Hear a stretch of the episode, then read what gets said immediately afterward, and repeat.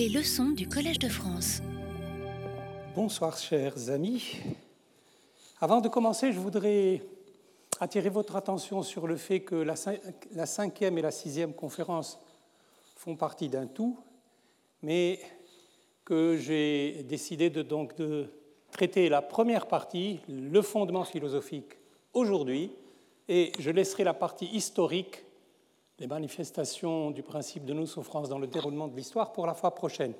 J'ai voulu, j'ai voulu exprès mettre l'ensemble de la euh, perspective devant vous pour tout simplement signaler que les choses ne sont pas séparables et que l'éthique de l'indignation, par exemple, que le principe de non-souffrance, ce ne sont pas des idées qui communiquent ou qui se combattent au niveau des idées, mais qu'il y a derrière eux pour les porter quelque chose de plus profond qui est, l'histoire. Donc c'est un phénomène à la fois de pensée et d'histoire. Mais j'expliquerai ça la prochaine fois. Alors pour ce qui nous concerne aujourd'hui, laissez-moi commencer par vous dire que, à mon sens, rien n'est plus beau dans le monde que la démocratie. Évidemment, si on prend la démocratie à travers euh, ses sentiments historiques, ses manifestations historiques réelles dans les régimes politiques, dans les systèmes politiques, euh, on aura tout fait, euh, tout, fait, tout fait de sombrer dans la désillusion.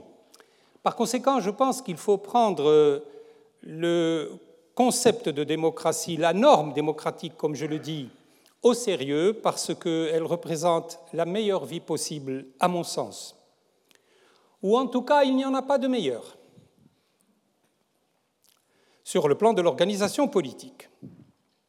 Par conséquent, le sociologisme, l'économisme et d'une manière générale la conception matérialiste de l'histoire ne seront pas mes guides préférés ici devant vous.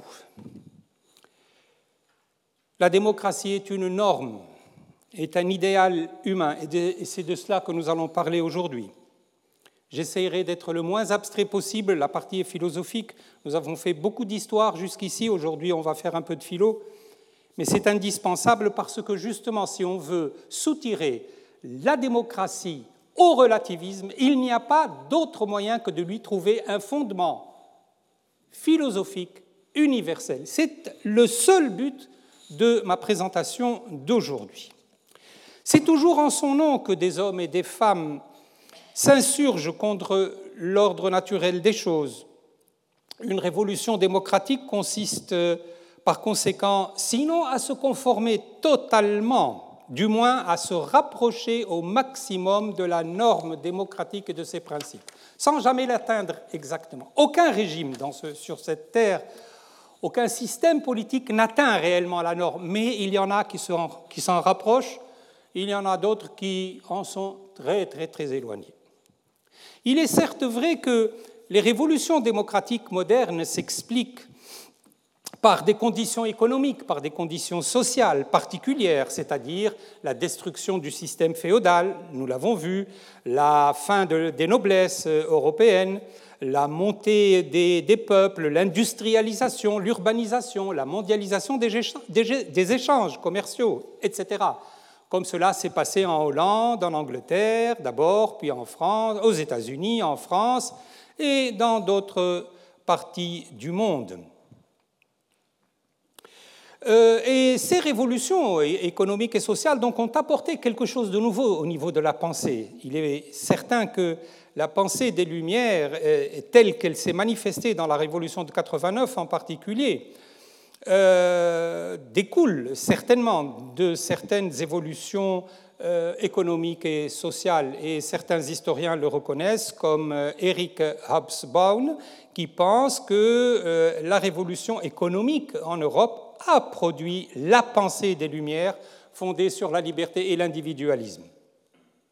Cependant, à mon avis, le fait que les révolutions démocratiques modernes se caractérisent par des conditions d'émergence sociale et économique particulières ne nous empêche pas de rappeler que l'histoire des révolutions dans le monde est l'histoire d'une réaction constamment répétée contre l'injustice, la servitude, la tyrannie. L'histoire des révolutions est donc une quête immémoriale d'égalité, de liberté, de dignité, quelle que soit la forme des révolutions auxquelles nous assistons, que ce soit des révolutions bourgeoises, que ce soit des révolutions prolétariennes, que ce soit des révolutions indépendantistes, religieuses, politiques, de courte durée, de longue durée, armées ou pacifiques, toujours les révolutions se caractérisent par cette recherche de l'idéal, cette recherche des, principes qui sont les véritables déclencheurs des révolutions. Donc je pense qu'une révolution démocratique ne mérite pas d'être ravalée à une simple lutte des classes, comme le voudrait l'optique marxiste, ni à une lutte triomphante des démocrates patriotes contre les aristocrates, comme le voudrait Robert Palmer, ni à l'organisation de la concurrence pacifique en vue de euh, saisir et d'exercer le pouvoir, comme le propose Raymond Aron. Elle englobe toutes ces expériences historiques dans la mesure où elle les rapproche plus ou moins directement de l'accomplissement de la norme démocratique. Mais elle les dépasse. Voilà mon idée, c'est qu'elle les dépasse. Elle, euh, euh, les dépasse très largement et ne se confondra jamais avec une quelconque expérience démocratique dans le monde. De mon point de vue, une tribu démocratique ignorant totalement les mécanismes de la démocratie parlementaire, pratiquée par les nations occidentales n'a pas moins de mérite, à mon sens, que ces dernières au regard de la norme démocratique. Et Jomo Kenyatta, Jomo le leader africain indépendantiste, nous a laissé des pages extrêmement émouvantes sur euh, cette démocratie tribale. Par conséquent, notre question ne relève pas euh, de la sociologie de l'économie, ou en tout cas ne relève pas essentiellement de la sociologie de l'économie ou de l'infrastructure, elle relève de la philosophie morale.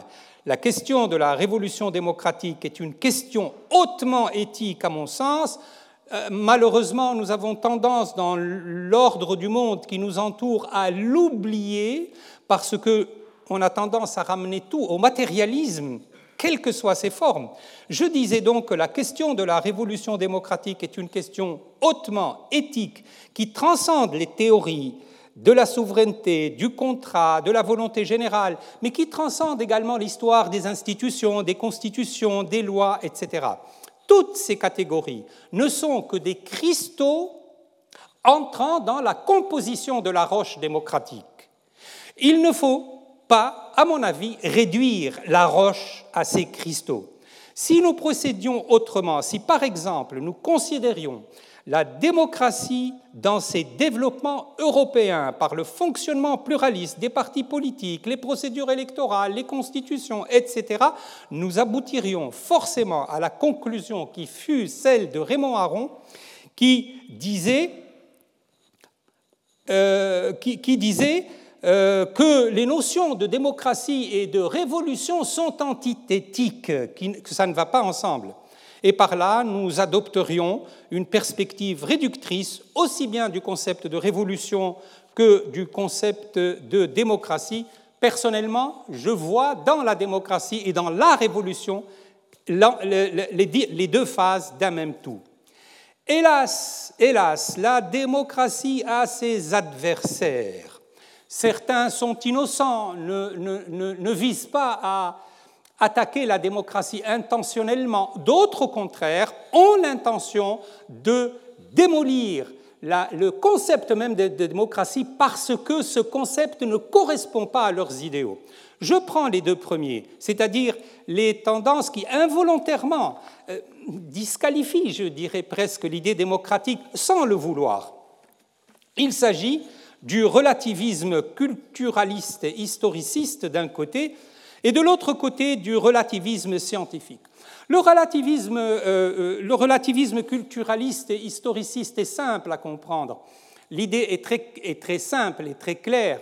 On nous dit là, euh, rien n'est détachable, aucun concept, aucune idée, aucune valeur n'est détachable de, son contexte culturel et de son contexte historique. Tout doit se ramener à l'histoire et à la culture. Donc tout est, tout est relatif. Il ne peut pas y avoir d'universalité. Si tout est relatif, si chaque idée, chaque projet, chaque, perspective politique, chaque philosophie politique est rattachable à un milieu culturel et à un milieu historique, tout devient relatif dans ce monde et plus rien n'est universel. Nous ne pouvons plus construire d'universel. Ça relativise l'idée de démocratie. Il en est de même du relativisme scientifique. Le relativisme scientifique qui dit en gros ce que disait Robert Cox dans euh, ses fameuses théories, le, philosophe américain? Il disait Theory is always for someone and for some purpose. Les, théories sont toujours faites pour quelqu'un et pour un but. Par conséquent, toute théorie, c'est la même chose que l'argument culturaliste, toute théorie se ramène à une subjectivité quelconque. Elle ne peut pas être universelle. Et je me souviens que lorsque j'ai lu Sapiens de euh, Yuval Noah Harari, euh, il avait donné cet exemple qui m'avait frappé. Il avait dit, et ça c'est un exemple que je reprendrai, si l'oiseau vole, c'est parce qu'il a des ailes. Mais de là, on ne peut pas déduire qu'il a le droit de voler. Retenons, retenons l'observation qu'il fait. Je la, reprendrai tout, je la reprendrai tout à l'heure pour la critiquer. Si le pigeon vole, c'est parce qu'il a des ailes. Nous ne pouvons pas en déduire qu'il a le droit de voler. Dit ainsi, ça ne semble pas extraordinaire, on, pourrait l'admettre. Oui, si les oiseaux volent, c'est parce qu'il a des ailes, effectivement. Mais cette description, malheureusement, porte en elle un jugement effroyable, c'est que si l'oiseau vole, on ne peut pas dire qu'il a le droit de voler. Et ça, c'est terrible parce que je vous expliquerai que c'est un raisonnement qui ne tient pas la route au regard de la norme démocratique construite sur le principe de non-souffrance, comme je l'expliquerai plus tard. Deux autres euh, tendances critiques de la démocratie sont celles-ci adressées directement à la démocratie volontairement, d'une manière intentionnelle. C'est tout d'abord l'adversité idéologique et le radicalisme religieux, et c'est ensuite le populisme qui nous entoure aujourd'hui. L'adversité idéologique et le radicalisme religieux rejettent la démocratie, ne l'aiment pas tout simplement. Disons les choses simplement il existe des parties de l'opinion sur ce monde, sur cette planète, qui n'aiment pas la démocratie parce qu'elle les dérange dans leurs convictions personnelles. Par exemple, le radicalisme religieux dira, quel qu'il soit, hein, qu'il soit musulman ou autre, la démocratie fondée sur les droits de l'homme est une négation d'une manière ou d'une autre des droits de Dieu et donc la, norme démocratique n'a pas de sens parce qu'elle refuse l'essence même de l'homme qui est la créature de Dieu. Et à partir de là, bien sûr, là aussi c'est un, exemple de relativisation du concept de démocratie, puisque s'il en est ainsi, si la démocratie est une négation des droits de Dieu, si la démocratie euh, euh, euh, refuse, n'est-ce pas, l'idée créationniste qui anime euh, plusieurs religions, eh bien à ce moment-là, la démocratie devient quelque chose de relatif. Il faut d'abord respecter les lois de Dieu, d'abord respecter la loi divine et ensuite la démocratie. Or, malheureusement, nous voyons dans l'expérience que parfois la euh, loi de Dieu peut être contraire à la norme démocratique. Quant au populisme, le populisme, il se fait au nom du peuple, évidemment. Mais malheureusement, il joue le peuple contre le peuple, la masse contre l'élite, il divise pour régner, il joue à la démocratie directe contre la démocratie représentative, la démocratie brouillonne contre la démocratie institutionnelle. Et plusieurs auteurs, je n'ai pas besoin de les citer ici, euh, montre que cette division du monde en deux entre la légitimité et la légalité, la masse et l'élite, etc., etc., se retourne contre la démocratie. Autrement dit, l'esprit démocratique du populisme à l'origine va se retourner contre la démocratie elle-même, et c'est un peu la démonstration qu'a faite mon jeune collègue Federico Tarragoni dans L'esprit démocratique du populisme, une nouvelle analyse sociologique qui a été publiée récemment en 2019. Euh, c'est par une analyse du populisme comme fait social, comme fait social, et une analyse neutre de ce fait social qui nous ramène à son histoire que euh, Federico Tarragoni nous a, abouti à la conclusion euh, qui est la suivante, c'est que le populisme est une idéologie minimaliste qui a une visée maximaliste Idéologie minimaliste dans le sens où elle oppose, par exemple, le minimum de choses, n'importe qui peut le dire, la masse contre l'élite, la légalité contre la légitimité, mais avec des visées maximalistes parce que, en définitive, cela revient à détruire la démocratie elle-même. Et je suis désolé de dire devant vous que mon pays actuellement est l'un des pays qui connaissent les plus, euh, euh, les plus remarquables formes de populisme, et, j'invite tous ceux qui travaillent sur le populisme à aller travailler chez moi euh, sur le terrain plutôt que de rester en Amérique latine, parce que c'est un laboratoire, tout à fait un laboratoire privilégié pour l'analyse du populisme. Mon projet devant vous ici, c'est de sortir la norme démocratique dans laquelle on veut la maintenir, la norme démocratique, la sortir du relativisme dans laquelle on veut l'enfermer, soit d'une manière intentionnelle, soit, manière, soit de manière non intentionnelle, par l'effet de certaines théories scientifiques, notamment en sciences sociales. Et pour cela, il faut donc reconstruire le fondement philosophique de la norme démocratique. C'est par cela que je vais commencer. En effet, au nom de quoi Pour le philosophe, la question qui se pose immédiatement, c'est au nom de quoi? Mais nous avons une, panoplie de régimes politiques qui, se sont défendus dans le courant de l'histoire, qui savent se défendre.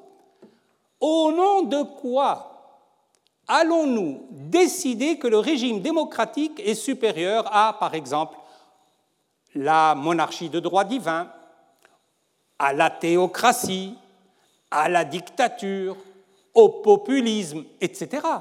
Au nom de quoi? Comment décider cela? Il faut qu'on trouve une base philosophique. On ne peut pas y échapper. C'est indispensable. Et par conséquent, cette base philosophique, je vais euh, vous dire, pour justifier et pour répondre à ce au nom de quoi, pour répondre à ce au nom de quoi, je vais essayer de faire une démonstration philosophique euh, qui euh, s'enracine dans ce que j'appelle le principe de non-souffrance.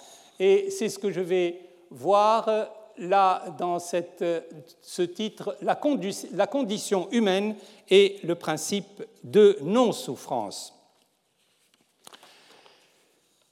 D'abord, une question préalable, qui est d'ordre philosophique également, mais qui est accessible euh, pour les non-philosophes. D'ailleurs, les meilleurs philosophes, ce sont les non-philosophes, qui ne sont pas des spécialistes de la philosophie, qui savent raisonner sans toujours apporter l'argument d'autorité, tel philosophe a dit, donc on ferme la discussion, tel autre philosophe a dit, on ferme la discussion. Non.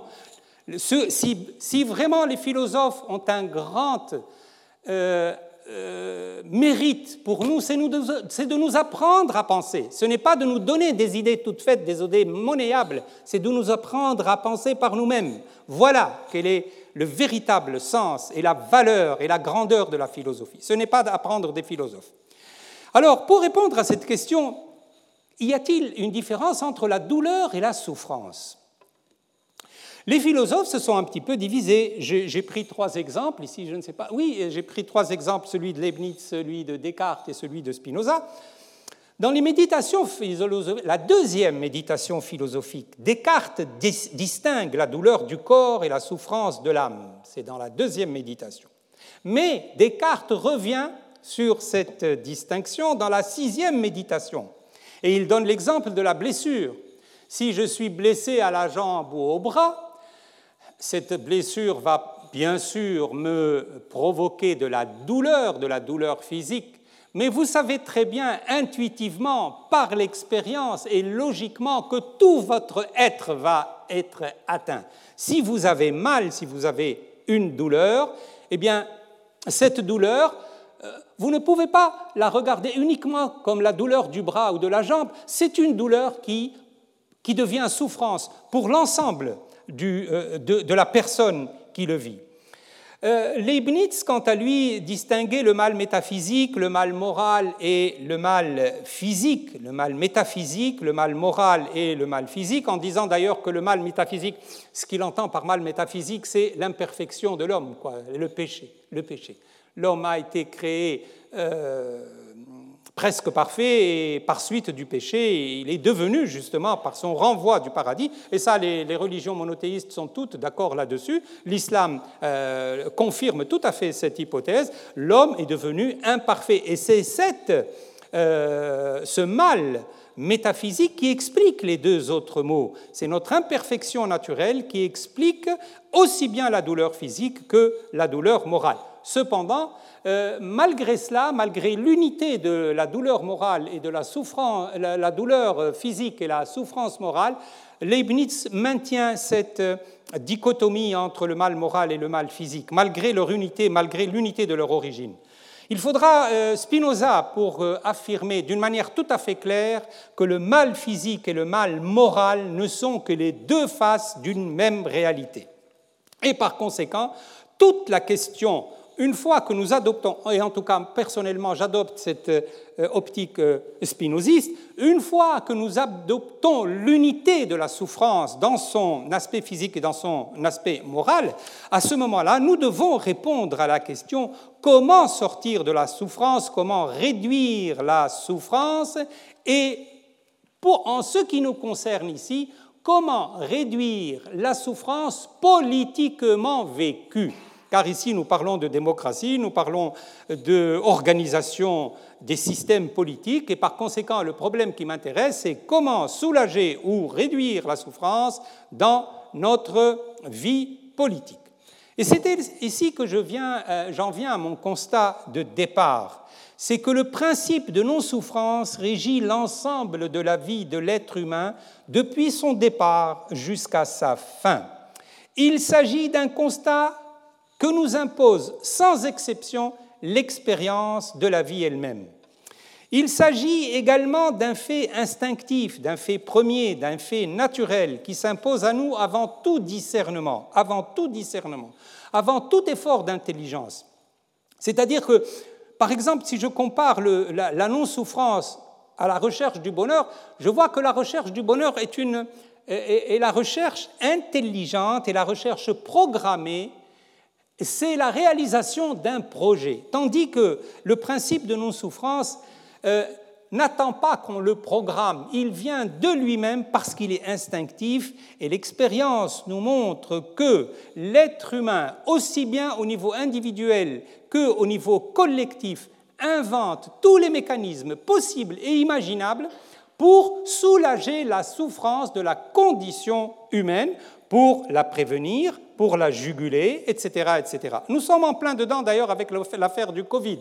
Vous voyez comment les États sont désemparés, les gouvernements sont désemparés, ils ne savent pas exactement ce qui se passe, mais quelles que soient nos euh, opinions sur la question, ils font dans le monde entier tous les efforts possibles et imaginables pour juguler, freiner euh, euh, ou, réduire la menace pour qu'elles ne deviennent pas justement une source de souffrance indicible, indépassable et incontournable pour les collectivités. Je rappelle que euh, l'un des philosophes les plus prestigieux, les plus mal compris d'ailleurs, euh, qui est Épicure, écrivait ceci dans la lettre à Ménécée. Épicure écrivait euh, une théorie non erronée des désirs doit rapporter tout choix et toute aversion à la santé du corps et à l'ataraxie de l'âme. L'ataraxie de l'âme, c'est l'absence de trouble, c'est pas, c'est la paix de l'âme, c'est l'absence de souffrance justement, l'absence de souffrance de l'âme. Donc je reprends, euh, une théorie non erronée des désirs doit rapporter tout choix et toute aversion à la santé du corps et à l'ataraxie de l'âme, puisque c'est là la perfection même de la vie heureuse. Car nous faisons tout afin d'éviter la douleur physique et le trouble de l'âme. Lorsqu'une fois nous y avons réussi, toute l'agitation de l'âme tombe, l'être vivant n'ayant plus à s'acheminer vers quelque chose qui lui manque, ni à chercher autre chose pour parfaire le bien-être de l'âme et celui du corps. Fin de la citation. C'est dans la lettre à Ménécée. Alors, bien entendu, quand on m'entend dire cela, euh, on me répond, euh, on me répond, mais il y, a, il y a des cas où on recherche la souffrance. C'est le cas du suicidé, c'est le, le, cas du sacrifice, c'est le cas du pénitent. Mais précisément, je crois qu'il faut retourner l'argument contre celui qui l'avance. Le suicide, par exemple, euh, ce n'est certainement pas euh, la recherche de la souffrance, au contraire, nous sommes bien d'accord là-dessus. S'il y a suicide dans notre expérience, c'est parce que euh, certains, certaines personnes ont assez de souffrir, n'en peuvent plus de souffrir et donc veulent mettre fin à leur souffrance. Le sacrifice, quant à lui, le soldat, par exemple, qui donne sa vie, euh, ou le terroriste qui, donne sa vie euh, pour une cause, là aussi, il ne recherche pas la souffrance en tant que telle, au contraire, il, par son geste, quel qu'il soit, il cherche à éviter une plus grande souffrance euh, le soldat pour sa communauté et le terroriste pour son grand futur, pour son futur dans l'au-delà du monde auprès de Dieu. Parce qu'en en, sacrifiant des vies, il a l'impression de gagner la grâce divine et d'avoir sa place au paradis. un, paradis d'ailleurs, euh, un paradis sur euh, lequel il a une conception tout à fait sensualiste. Le pénitent, c'est la même chose. Le pénitent, qui euh, se flagellent, par exemple, et ça, ça existe dans les religions, n'est-ce pas? Pas seulement chez les chiites aujourd'hui ou les, musulmans, mais ça a existé dans, l'Église. la pénitence, euh, la pénitence par la violence physique, c'est justement euh, une expiation en vue de la non-souffrance, en vue de trouver la grâce finale, le bonheur final. Par conséquent, la norme démocratique, comme je l'ai dit, euh, répond à ces questions dans son essence et dans son développement historique. Elle est tout entière érigée en vue de soulager, limiter ou abolir le règne de la souffrance, et cela euh, concerne les trois dimensions de l'homme, la dimension matérielle et corporelle, la dimension morale de l'être humain en tant qu'être pensant, parlant et discernant, et enfin la dimension sociale. Je prends le premier exemple, la dimension physique de l'être humain. Sur ce plan, nous n'avons pas besoin de démonstration. Nous serons d'accord sans peine pour dire que l'être physique, c'est d'abord la vie, la vie, et que euh, l'atteinte mortelle au corps détruit l'ensemble de la vie. Elle met fin au tout. Là, nous avons un cas où la fin du physique anéantit le tout. Et par conséquent, c'est une souffrance, et si je supprime la vie de quelqu'un, eh bien, je euh, lui cause une souffrance incommensurable. Il en est de même de l'atteinte à l'intégrité physique. La torture, la violence, les privations de, de sommeil, d'alimentation, etc., provoquent également une souffrance. Ça, c'est la souffrance de l'être physique. Mais l'homme a une deuxième dimension, c'est la dimension morale. L'homme, par nature, est un être pensant, est un être croyant, est un être créateur, est un être qui doit exprimer tous ses sentiments intérieurs. D'abord, penser. Penser, c'est l'interrogation du doute du philosophe, c'est l'interrogation de la connaissance scientifique. L'homme est un être curieux, la pensée est le fruit de la curiosité, et par conséquent, euh, penser, c'est s'interroger, que ce soit l'interrogation du doute philosophique ou que ce soit l'interrogation du doute scientifique, qui sont à la base du développement philosophique et du développement scientifique. Mais l'homme également est un être croyant. Euh, il a une foi qui est indémontrable, chacun de nous a une foi qui est indémontrable, mais il semble que cette foi soit indécrochable par rapport à l'être humain. Et enfin, l'homme, toujours sur le plan moral, est un être créateur, c'est-à-dire qu'il est un artiste au sens le plus grand du terme, l'ingénieur est un artiste, le, technicien est un artiste, l'artiste est un artiste, le peintre est un artiste, le sculpteur est un artiste, et ça, ça fait partie de la condition morale de l'être. Mais derrière cette pensée, se croire, se créer, il y a le droit d'exprimer sa pensée, d'exprimer sa foi, d'exprimer sa création par toutes les techniques que nous, que nous connaissons, les, techniques artistiques, la presse, la réunion, l'édition, etc., etc. Et je pense que toute atteinte à cette dimension morale de l'homme provoque une souffrance. Pourquoi? Parce qu'elle empêche le développement naturel de l'être humain qui, par nature, que ce soit le fruit de l'évolution ou que ce soit le fruit de la création, qu'importe, est par nature un être pensant, croyant, créateur. Et enfin, la dernière dimension, c'est l'être social, l'être civique. Les Arabes disaient l'être humain est un être civique. Les Grecs disaient l'être humain est un, être politique. Mais c'est une, deux manières de parler exactement, de dire la même chose. Nous sommes dans des groupements humains, nous sommes des individus pris dans des groupements humains, les familles, les associations, les partis, les syndicats, etc., dans des sociétés dans lesquelles il y a un pouvoir et, euh, en face des individus. Et par conséquent, sous ce jour, l'individu et les groupements réclament la participation, la protection, l'amitié politique et c'est-à-dire l'amitié de la citoyenneté, et toute atteinte à cette dimension sociale, civique de l'homme va lui provoquer une Donc, nous avons une condition souffrante possible dans l'organisation de la société, soit la, souffrance de l'être physique, soit la souffrance de l'être moral, soit la souffrance de l'être social. Eh bien, moi je dis que la norme démocratique a une réponse à cette condition souffrante de l'être humain.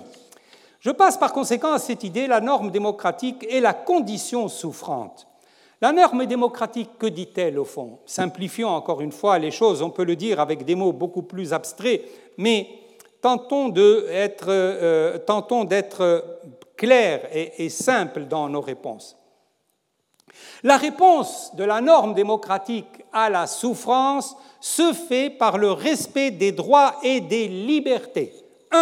Droit, respect des droits et des libertés du corps, deux, respect des droits et des libertés de l'être pensant, croyant et créateur, et enfin les droits et les libertés de l'être croyant. Droits et libertés du corps et d'abord le respect de la vie. Ça fait partie du fondement même de la démocratie. C'est écrit dans les constitutions du monde entier, mais malheureusement ce n'est pas toujours respecté. Et la grande question de la peine de mort qui a tellement divisé les pays du monde, y compris ici euh, en France jusqu'à la présidence de euh, Mitterrand et, surtout, et surtout lorsque Badinter a pris le ministère de la Justice, la question était très discutée, la France était extrêmement divisée sur la question. Ça pose un problème moral. En tout cas, la démocratie, ce qu'elle dit, c'est que je m'astreins à respecter d'abord et avant tout la vie de l'être humain. Je ne imposerai pas une peine euh, à la vie sans justification. Et d'où le, le grand débat sur la peine de mort. De même, la démocratie toujours au niveau des droits et libertés du corps, s'astreint à respecter l'intégrité physique du corps. Et donc elle s'interdit de procéder ou de recourir à la torture, au traitement dégradant, cruel et inhumain. Et tous les, euh, euh, toutes les conventions internationales qui expriment d'une manière ou d'une autre le développement démocratique inscrivent dans leur texte l'abolition de la torture. Il y a d'ailleurs, vous le savez, une convention sur l'abolition de la torture euh, qui, a été élaborée par les Nations Unies. Donc voilà, euh, euh, respect des droits et des libertés du corps, ensuite respect des droits et libertés de l'être pensant, croyant et créateur. Les droits et libertés de l'être pensant croyant ou créateur, que, répond la norme démocratique ici? Elle, répond, elle donne une réponse très simple. Je respecte la dissidence.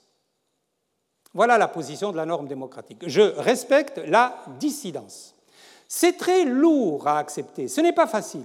Les régimes politiques n'aiment pas les dissidences. Les régimes politiques aiment la stabilité, l'unité, l'uniformité, euh, le conformisme, etc., etc. Donc ce n'est pas dans la nature d'un régime politique d'accepter la possibilité de la dissidence, quelle qu'elle soit. Or, la norme démocratique, et là je crois que c'est quelque chose de très très important à signaler, la norme démocratique, contrairement aux autres euh, modèles de gouvernement, respecte la dissidence. Elle reconnaît à l'individu le droit de pas de sécession, mais le droit à la dissidence, dissidence intellectuelle, celui du philosophe, dissidence religieuse, celui des religions, et donc un État démocratique reconnaît la liberté de religion, quelle qu'elle soit. Elle reconnaît également, cette norme démocratique, les engagements moraux ou religieux en matière philosophique, et enfin, elle reconnaît la liberté d'expression. Toute la norme démocratique est construite sur cette idée du respect des modes d'expression, que ce soit la presse, l'édition, euh, le, droit de réunion, le droit de manifester, etc. etc. C'est quand même incroyable, ça c'est très très nouveau dans le monde. Le droit de manifester, droit de manifester, même pacifiquement, ce n'est pas du tout donné parce que le droit de manifester est un droit qui dérange, est un droit qui, peut provoquer des troubles et parfois des troubles, graves. La norme démocratique impose au gouvernement de respecter dans la mesure où cela ne va pas dégénérer en un préjudice global pour toute la société, de respecter le droit d'expression, le droit de manifestation, le euh, droit de réunion, etc., etc. Et enfin, les droits et libertés de l'être civique, la réponse de la norme démocratique, vous la connaissez. Euh, la norme démocratique impose au gouvernement de respecter la participation à la vie des groupements et du groupe le plus large. Donc la participation, ce n'est pas simplement la participation au groupement le plus large de la société, celui d'État, mais c'est la possibilité de participer ou de former ou de créer des groupements infrasociaux tels que les partis politiques.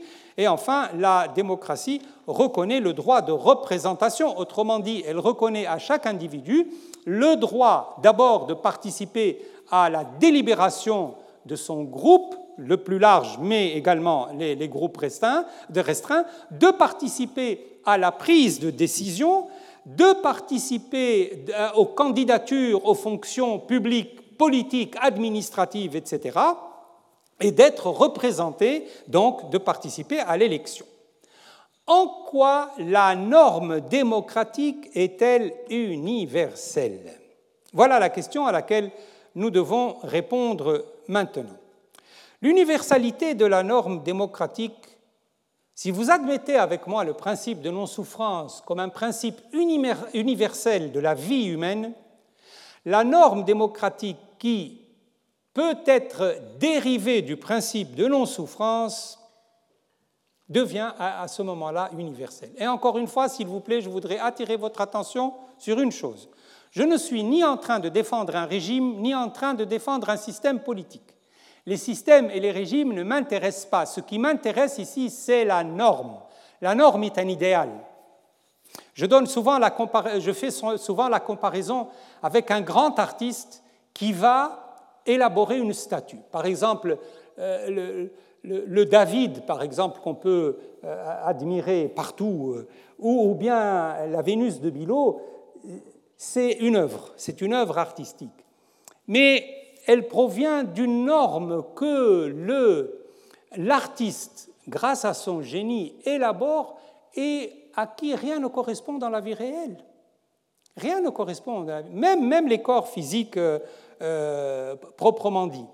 Ne parlons pas de la peinture abstraite, par exemple. Ne parlons pas de la peinture abstraite parce que quand on regarde un, un tableau de Picasso, euh, Guernica, par exemple, on ne trouve rien qui ressemble à cela dans le monde. Et pourtant, et pourtant, ça correspond bien à une norme qui découle parce que cet artiste a dans l'esprit toute une expérience, toute une histoire, toute une mémoire. Ces œuvres ne tombent pas du ciel, elles viennent d'un esprit humain qui a donc une mémoire, qui a emmagasiné des faits dans sa mémoire et qui les reproduit selon une norme artistique qui ne correspond à rien dans, la, dans, la, dans le réel, mais qui pourtant provient du réel. Pourtant, elle provient du réel, même les peintures la plus abstraites.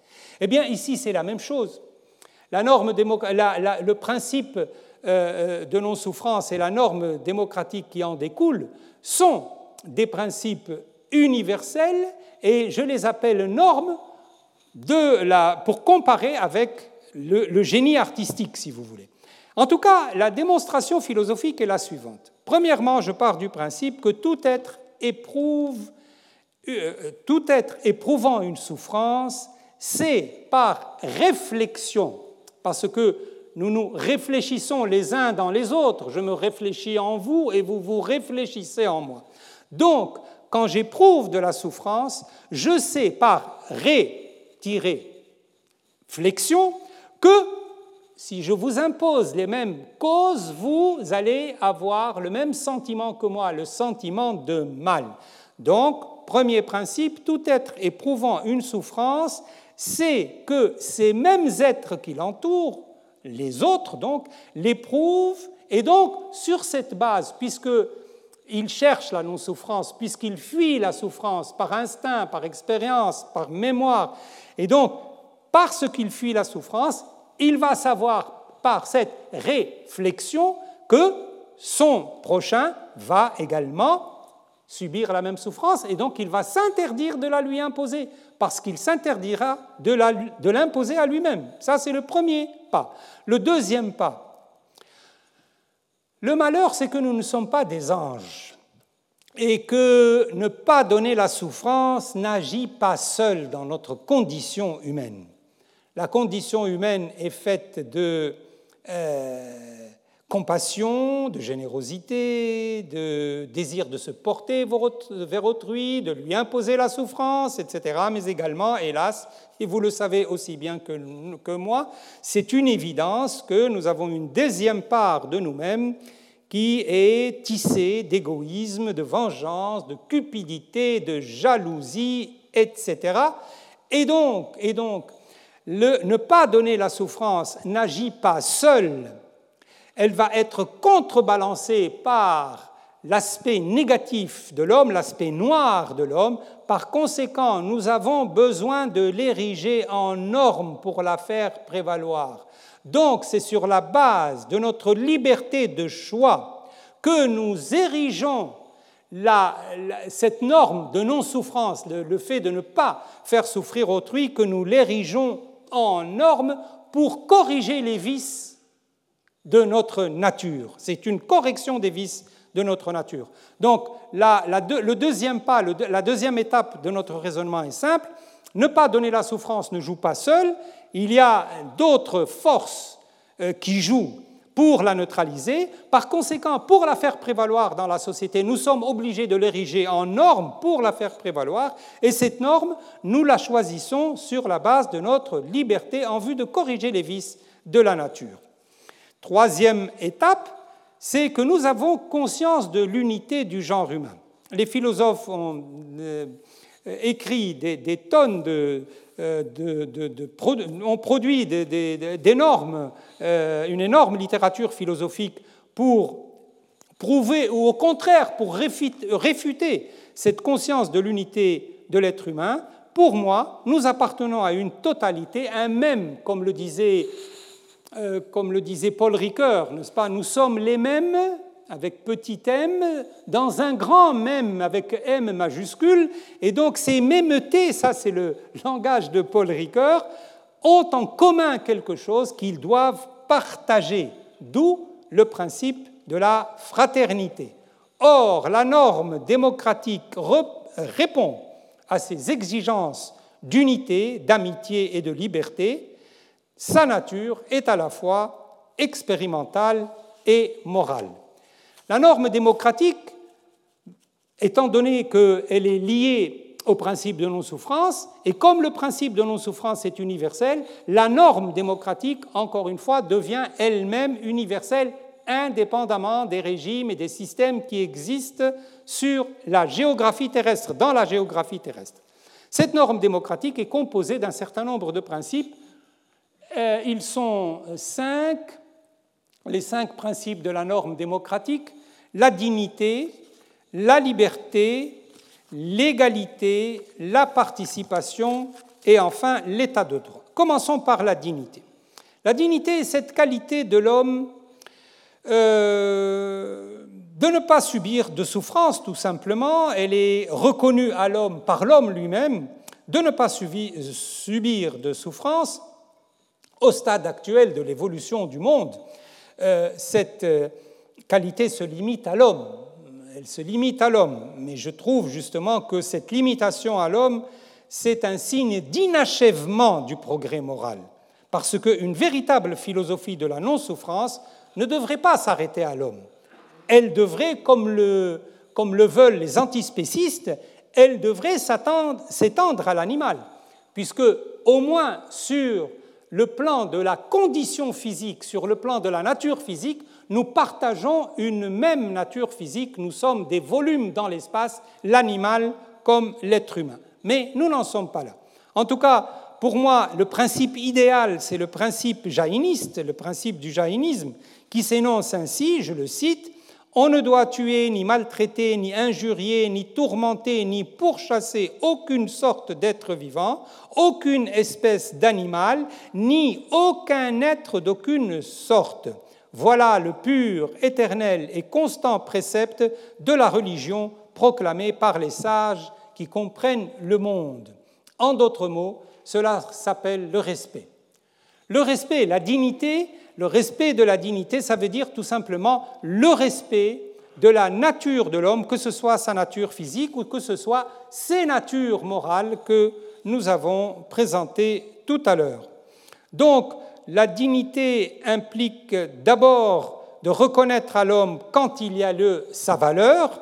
Il faut qu'une société démocratique reconnaisse la valeur des hommes. Elle, ne, euh, est tendue vers la, euh, si vous voulez, l'arrêt des, de ce qu'on appelle les passe-droits, les passe-droits dans le langage euh, familier. Normalement, si un régime démocratique se rapproche de la norme démocratique, il doit reconnaître à l'homme euh, sa valeur ou son mérite, et puis surtout, surtout, surtout, c'est ne pas lui infliger quelque forme de ce, que ce soit de souffrance injustifiée. La non-souffrance est un élément fondamental de la dignité. Vous avez ici euh, quelque chose qui s'appelle le développement démocratique dans les cultures du monde et le rôle de la culture occidentale. Je vais en parler alors que je suis encore à ce niveau-là, au niveau de la dignité. Pourquoi? Parce que je, je, crois que la dignité, c'est le cœur de la théorie démocratique, le cœur également du principe de non-souffrance.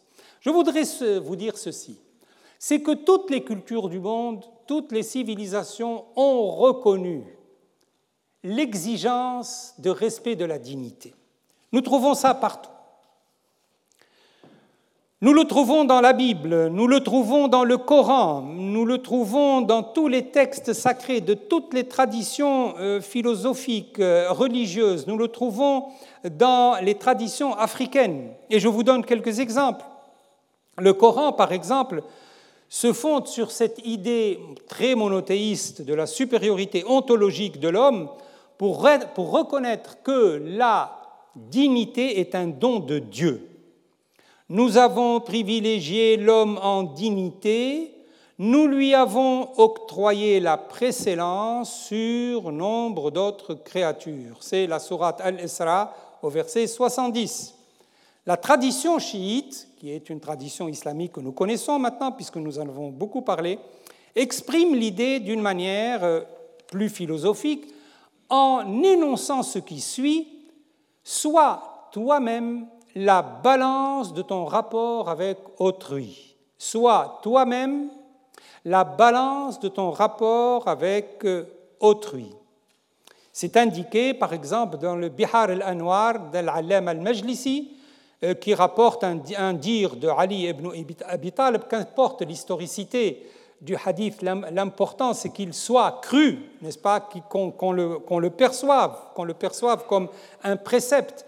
Et euh, le hadith poursuit Ô mon fils, sois toi-même la balance de ton lien avec autrui, aime pour autrui ce que tu aimes pour toi-même, déteste pour autrui ce que tu détestes pour toi-même, ne sois pas injuste comme tu ne veux pas être toi-même victime de l'injustice, prodigue le bien comme tu désires que le bien te soit prodigué, considère que ce qui est mal pour toi est mal pour autrui et accepte des autres ce qui, est, ce qui leur est acceptable de ta part. Ne parle pas de ce que tu ne connais pas, si dérisoire soit ta connaissance. C'est un texte que vous trouverez, comme je vous l'ai dit, dans Bihar al-Anwar et qui commence par Ya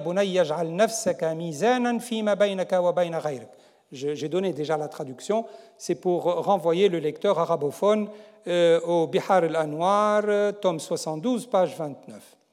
Pas, mais il n'y a pas que l'islam. L'idée de la dignité est un élément commun de presque toutes les, euh, les cultures et les civilisations. Le règne, par exemple, le règne des entretiens confucéens, le règne qui est cette vertu générale de bienveillance, avec sa règle d'or, ne fais pas à autrui ce que tu ne voudrais pas qu'on te fît, ça ressemble au commandement biblique. La deuxième Fatiha, sur laquelle j'ai écrit euh, euh, tout un ouvrage, qui s'appelle La deuxième Fatiha, l'islam et la pensée des droits de l'homme, ces versets 23 à 37 de la sourate Al-Isra, euh, que j'appelle la deuxième Fatiha, je n'ai pas le temps d'expliquer pourquoi, euh, c'est un texte qu'on pourrait considérer comme une charte des droits de l'homme dans la mesure où il vise le respect de la vieillesse, le respect de l'indigence, le respect de l'étranger, le respect du droit à la vie, de l'orphelin, l'exercice, plutôt le respect des engagements, etc. Dans la tradition euh, africaine, nous trouvons par exemple cette charte de Kurugan Fuga, la charte de Manden, qui a été élaborée dans l'empire du Mali sous le règne de l'empereur mandingue Sunyata Keita au XIIIe siècle. Bon, c'est vrai que c'est une tradition orale, c'est une tradition des griots africains euh, qui a été codifiée par euh, une tradition des griots chasseurs notamment, qui a été codifiée sous le règne de Sunyata Keita au XIIIe siècle et qui constitue une expression particulière d'un idéal démocratique.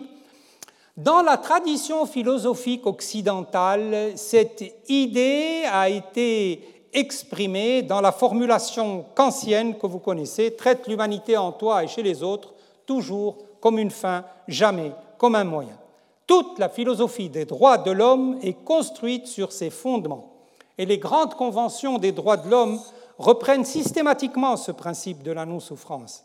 L'atteinte à la dignité est donc euh, quelque chose qui est partagé communément entre les êtres humains dans toutes les civilisations. Je vous donne un exemple très simple que je prends chez les juristes. Le Conseil d'État français a donné une fois un arrêt en 1995 à propos du lancer de nains. Le lancer de nains. Euh, le lancer de nains, ça consiste pour des euh, spectateurs à lancer un handicapé, euh, nain, qui accepte de le faire, qui accepte le jeu contre rémunération et librement. Et il y a eu un arrêt du Conseil d'État contre l'interdiction de lancer de nains dans je ne sais plus quelle euh, commune en France.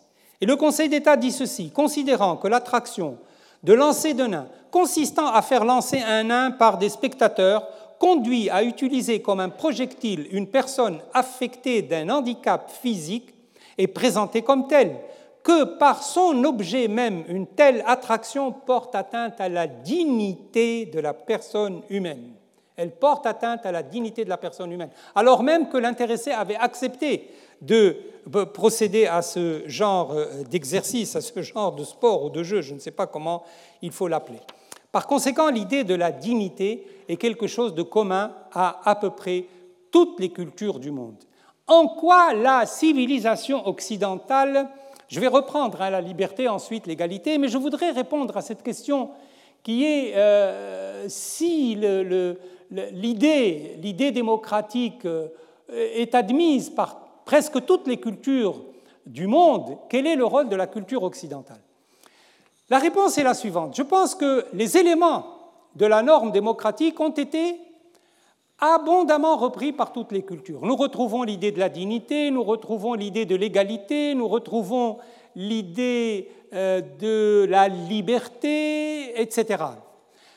Le rôle de la civilisation occidentale, c'est d'en avoir fait la synthèse. Voilà, je crois, où est le rôle de cette civilisation, c'est qu'elle a pris des éléments épars, l'égalité, la liberté, euh, le droit à la vie, le, droit à l'égalité, la participation, et elle en a fait une synthèse pour en faire non pas simplement un système de philosophie politique, mais un système global pour toute la société. Autrement dit, elle l'a transformé en une question de philosophie générale, carrément.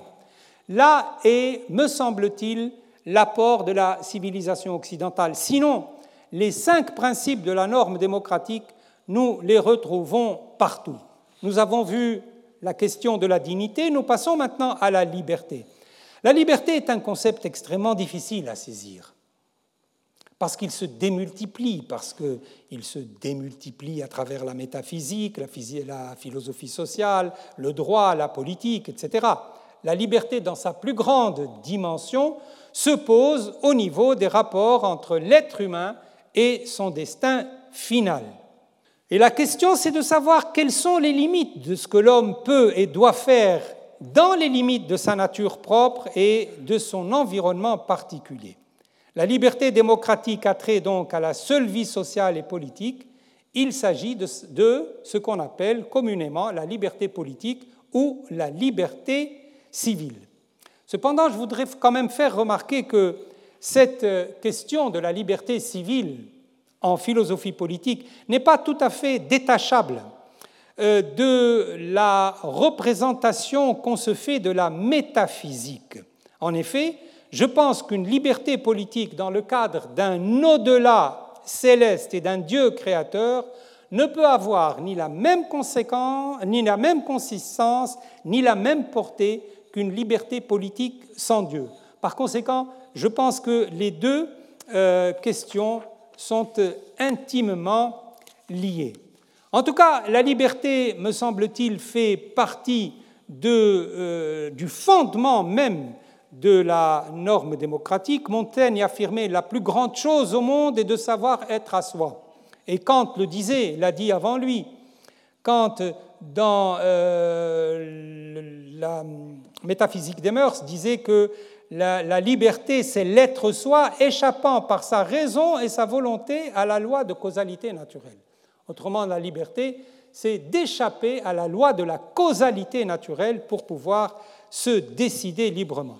Averroès a porté une euh, position médiane entre le déterminisme, parce que tout le problème est toujours le même, n'est-ce pas? Est-ce que c'est le déterminisme qui joue ou l'indétermination de la condition humaine?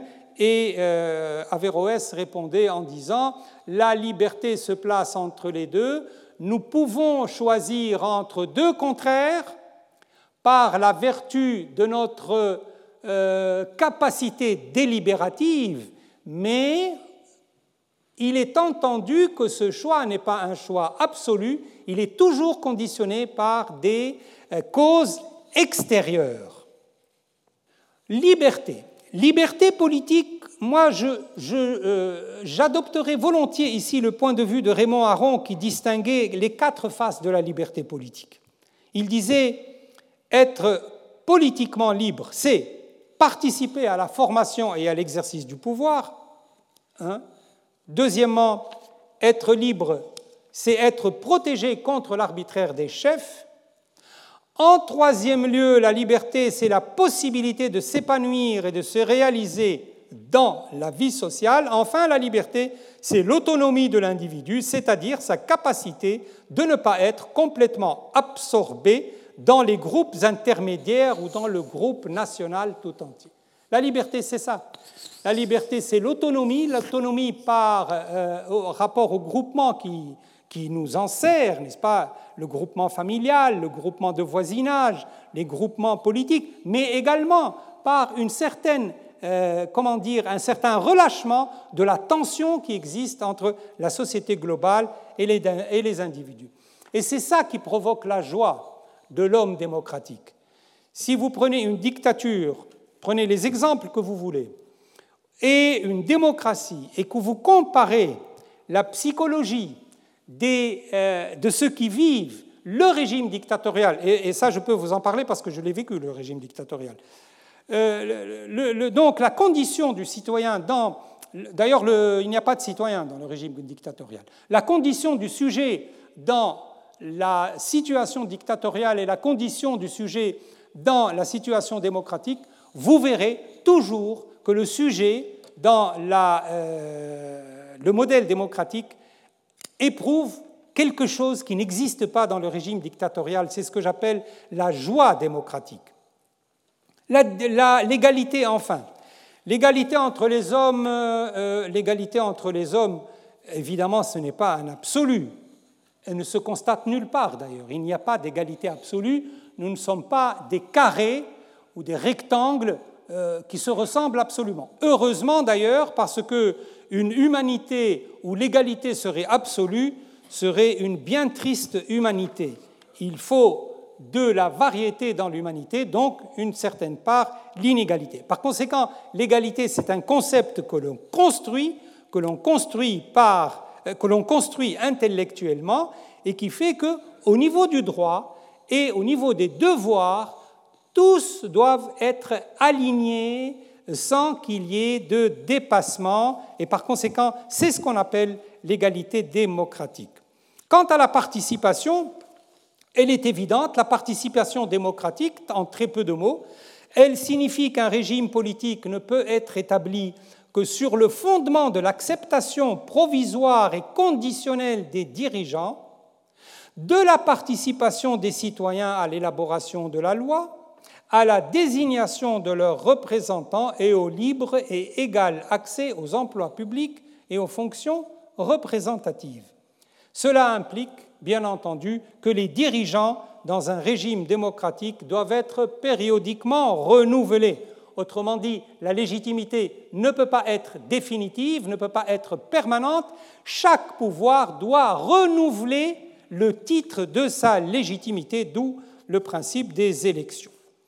Les droits de l'homme se trouvent donc au cœur de la politique démocratique. C'est sur ce point que s'articule la différence entre le modèle démocratique et d'autres modèles de gouvernement, comme le régime impérial, le régime monarchique, le califat islamique, la dictature, la théocratie, etc. La norme démocratique, enfin, est fondée sur l'état de droit. Et l'état de droit n'est pas l'état de la loi. L'état de droit veut dire que au-dessus de l'État, il y a des principes, justement les principes tirés de la norme démocratique elle-même, c'est-à-dire la dignité, la liberté, l'égalité euh, et la, participation et l'état de droit, qui se situent au niveau supérieur de l'État, soit dans une constitution, soit au niveau supraconstitutionnel. Et, et donc, euh, voilà quels sont les cinq principes de la norme démocratique. Alors, bon, jusque-là, nous avons parlé de la norme démocratique. Très peu des révolutions encore. Mais en fait, notre sujet, c'est les révolutions démocratiques. Nous sommes en train d'essayer de répondre à la question qu'est-ce qu'une révolution démocratique? Ma réponse, encore une fois, ne sera pas celle du sociologisme ni de l'économisme, c'est une réponse que j'emprunte à la philosophie politique et à la philosophie morale, c'est-à-dire l'éthique de l'indignation. L'éthique de l'indignation. Les situations de souffrance peuvent entraîner plusieurs types de réactions. La première, la première réaction, c'est l'abandon. L'abandon face à une agression irrésistible contre laquelle vous ne pouvez rien, qui vous écrase. C'est le cas des Amérindiens devant les conquêtes coloniales. Les Amérindiens qui ont fini leur existence euh, euh, tués par la petite vérole, la grippe ou la bouteille de whisky. Ça, c'est l'abandon. C'est je n'ai plus rien à faire, je suis écrasé par la force matérielle, la force militaire, je m'abandonne, autrement dit, je me suicide. Ça, c'est un premier type de réaction aux situations de souffrance. Le deuxième type, c'est la résistance pacifique triomphante. Il est possible qu'en résistant pacifiquement à une agression, nous puissions triompher de cette agression. La troisième réponse, c'est la révolte, la révolte violente, la révolte violente à caractère civil. Et puis il y a d'autres, d'autres réactions, la mobilisation internationale. Par exemple, regardez, pensez à l'apartheid. L'apartheid a été démoli grâce à la solidarité de l'opinion internationale, des opinions internationales et des États et des organisations internationales, etc. Autre réaction, contre une situation de souffrance, c'est la guerre, faire la guerre. Ne pas supporter la souffrance et donc faire la guerre à l'agresseur. Mais je pense qu'au fondement de toute résistance se loge l'indignation, qui est un sentiment moral, qui est un sentiment éthique et qui est, à mon avis, le véritable propulseur initial de toutes les formes de lutte contre les souffrances individuelle ou collective provoquée par l'injustice des situations, provoquée par la dictature, provoquée par l'esclavage, provoquée par la servilité, provoquée par le racisme, provoquée par la haine de l'autre, par les violences physiques attentatoires à la dignité, c'est-à-dire les tortures, l'isolement, l'exécution sommaire, le génocide, le crime de guerre et tout l'imaginaire concentrationnaire, torsionnaire ou génocidaire. Devant de telles situations, quelles qu'elles soient, vous prenez n'importe laquelle, ce n'est pas la peine d'aller jusqu'aux extrêmes, l'esprit concentrationnaire, torsionnaire ou génocidaire. Qu'est-ce qui peut provoquer la réaction contre le refus? Le refus, qu'est-ce qui peut provoquer ce refus? Eh bien, à mon sens, c'est l'éthique de l'indignation. C'est que nous éprouvons, heureusement, nous avons deux, aspects dans l'être humain, et là, c'est le bon aspect qui s'exerce, c'est le bon aspect qui se manifeste, c'est le bien en l'homme qui se manifeste.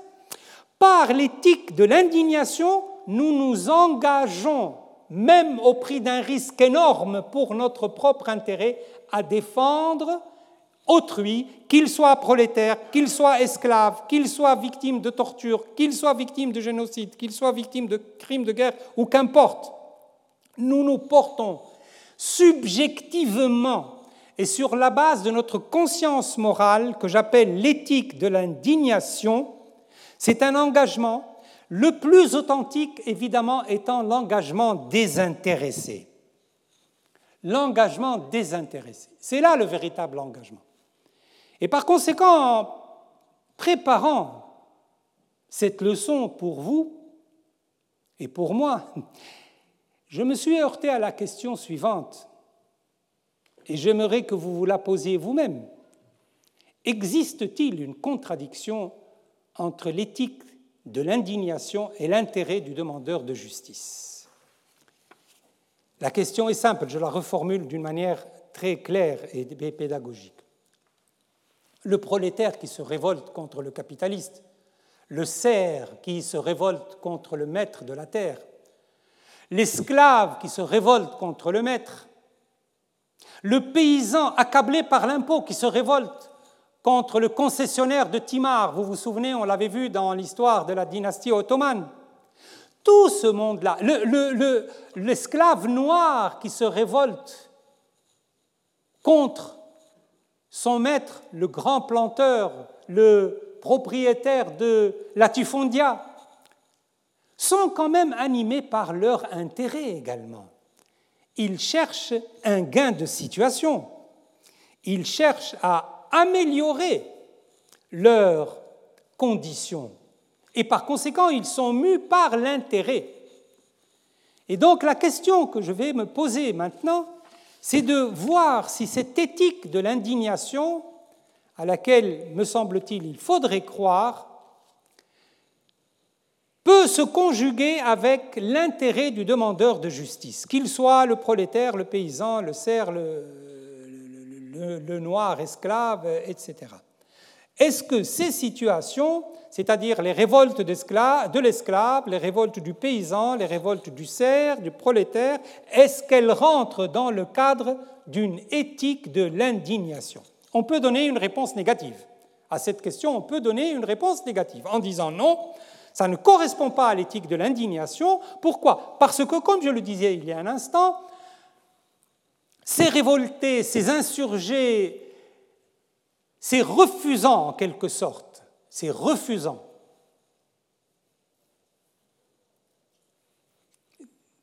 Razel y a appelé les, les, les les refusants, rawafd. Donc ces refusants sont animés par l'intérêt par un gain de situation. Est-ce que cela est un fondement valable à une éthique de l'indignation? Pour être authentique, dit cette réponse négative, pour être authentique, une éthique de l'indignation doit être désintéressée. Autrement dit, l'acte moral doit être gratuit. Et quand je dis gratuit ici, ce n'est pas du tout au sens de la non-motivation, de l'absence de causalité, comme dans la philosophie de l'absurde ou dans ce fameux roman d'André Gide, euh, les, caves du Vatican, où euh, quelqu'un plonge un vieillard, un vieillard euh, en fin de vie, le jette par-dessus bord et bon, c'est un acte gratuit là parce qu'il n'a pas de motivation. C'est pour se prouver qu'on peut procéder à des actes gratuits. Ce n'est pas de cet acte gratuit là que je parle. Je parle de l'acte gratuit au sens de la gratuité, autrement dit du désintéressement, au sens de l'empathie, sans contrepartie. Or, la révolte du demandeur de justice ne répond pas aux exigences d'une éthique de l'indignation. Par conséquent, que faut-il faire? Comment sortir de ce euh, comment sortir de cette aporie, si vous voulez? Eh bien, la manière de sortir est la suivante. Moi, je pense que la réponse à la question la révolte de demandeurs de justice rentre-t-elle dans le cadre d'une éthique de l'indignation? Je pense qu'on peut donner la réponse positive qui est la suivante. Tout d'abord, les deux idées d'indignation et de demande de justice ne se contredisent pas. Pourquoi? Parce que le révolté qu'il soit paysan, prolétaire, esclave, tout ce que vous voulez, le révolté va s'exposer. Il s'expose. Sa, situation est une situation à risque. Il n'est donc pas, en tout cas dans un premier temps, il n'est donc pas forcément animé par le seul intérêt. Voilà une première réponse à la thèse négative. Mais là où je vois la confirmation de l'éthique de l'indignation, c'est lorsque le révolté n'appartient pas au groupe des révoltés. Lorsque, par exemple, un blanc aux États-Unis, à la fin du XIXe siècle, qu'il soit pasteur ou qu'il soit philosophe ou qu'il soit biologiste ou n'importe où scientifique, prend la cause des Noirs aux États-Unis en risquant de tout perdre. C'est là où je trouve l'éthique de l'indignation la plus authentique. Parce que qu'un blanc bourgeois, planteur, peut-être même possesseur d'esclaves lui-même, prenne la défense des esclaves noirs aux États-Unis et demande l'abolition de l'esclavage, ça nécessite un acte de désintéressement, un acte d'engagement pur. C'est ce que j'appelle le blanc héros. Je ne sais pas si la phrase est. Oui, c'est ça. Les blancs héros de, l'abolitionnisme. Les blancs héros de l'abolitionnisme. Ils sont là, ils existent. Ils existent. Suzanne Anthony, Théodore Weld, Charles Sumner, John Brown. Prenez le cas de John Brown. Voilà un homme qui a des idées, qui est indigné, tout simplement, il est indigné par la condition des Noirs aux États-Unis. Elle le choque, elle le provoque, elle anime en lui un sentiment de révolte. Et ce John Brown, vous savez ce qui lui est arrivé? John Brown a été partisan de la violence, parce qu'il savait très bien que la négociation, les, réformettes, etc., ça ne résoudra pas le problème des Noirs aux États-Unis. Le problème est trop important. Il y a des États qui ont fait sécession des États-Unis à cause de cette histoire. Par conséquent, le problème n'est pas simple à résoudre. Et donc, John Brown a fini par estimer que la seule manière de s'en sortir, c'est la violence révolutionnaire. Et il a pratiqué la violence révolutionnaire. Il s'est attaqué aux esclavagistes. Il s'est attaqué aux esclavagistes. Ils ont tué des esclavagistes. Bon, les esclavagistes, c'est vrai, ils se, sont, ils se sont vengés. Mais en tout cas, John Brown et euh, ses, euh, euh, adeptes, qui étaient des Noirs et des Blancs, mais également des Blancs, ont pratiqué la violence. Et c'est à cause de cette violence qu'il a été condamné par les tribunaux américains, jugé par les tribunaux américains et condamné à mort. Et Lincoln, mesdames et messieurs, Lincoln, qui était pourtant, euh, anti-esclavagiste, c'est lui quand même qui est l'auteur du 13e amendement dans la Constitution américaine. C'est lui qui a aboli l'esclavage. Et c'est lui qui a vécu la guerre de sécession, c'est lui qui a, qui a vécu tout ça. Toute cette tragédie américaine s'est passée sous ses yeux. Il a été assassiné, le pauvre d'ailleurs, à cause de ça. Eh bien, Lincoln n'a pas voulu gracier euh, John Brown. Pourquoi? Parce qu'il estimait que c'était un terroriste. Et que, bien que partageant avec lui cette éthique de l'indignation, Lincoln pensait qu'il fallait procéder à la réalisation de cette éthique de l'indignation par d'autres moyens que le terrorisme. Et il a été pendu. John Brown a été pendu en 1859 en Virginie, ce qui a d'ailleurs provoqué la guerre de sécession. Ça a été l'une des causes de la guerre de sécession, l'exécution de John, Brown. Mais il y en a tant d'autres. Prenez par exemple Henri David Thoreau, mort en 1862 auteur d'un livre qui a été traduit en français par la désobéissance civile, et que Martin Luther King et Gandhi ont lu, et ça a inspiré leur combat. Martin Luther King contre la discrimination raciale et Gandhi pour l'indépendance de l'Inde. Le titre de l'ouvrage en, anglais, ce n'est pas la désobéissance civile, exactement le titre anglais, c'est Resistance to Civil Government. Et donc, ce qu'il prenait, lui, c'est la non-coopération. Mais en tout cas, ça a été un grand anti-esclavagiste. C'est un homme qui aura marqué de son empreinte le mouvement anti-ségrégationniste américain.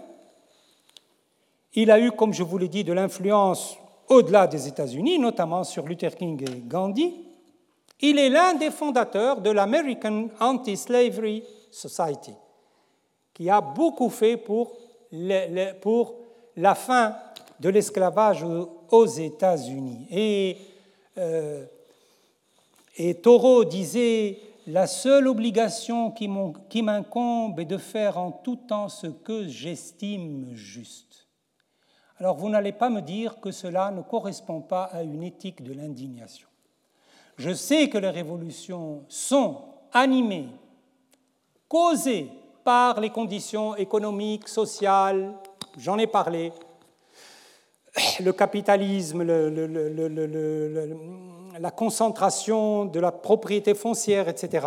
Je le sais, je le sais très bien, je ne suis pas naïf, mais je dis quand même, euh, en, refusant, en refusant le qualificatif d'idéaliste, je dis quand même que à l'origine de tout, il y a ce mouvement vers la justice, cette éthique de l'indignation qui parfois peut avoir un caractère totalement désintéressé. Pendant la Révolution française, ne l'oublions pas, nous avons vu une société être fondée sous la Révolution française, la Société des Amis des Noirs.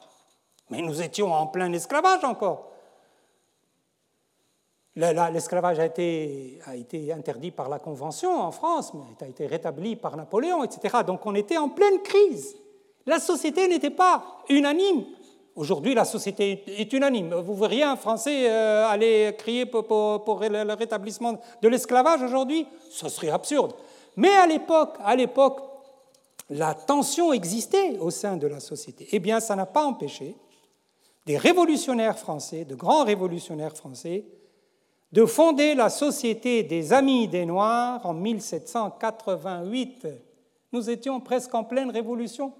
Nous étions en plein débat sur la représentation aux États généraux en France. La Bastille n'était pas encore venue, mais le grand débat sur la représentation aux États généraux et le conflit entre Louis XVI et, le tiers-État, etc., on était en plein dedans.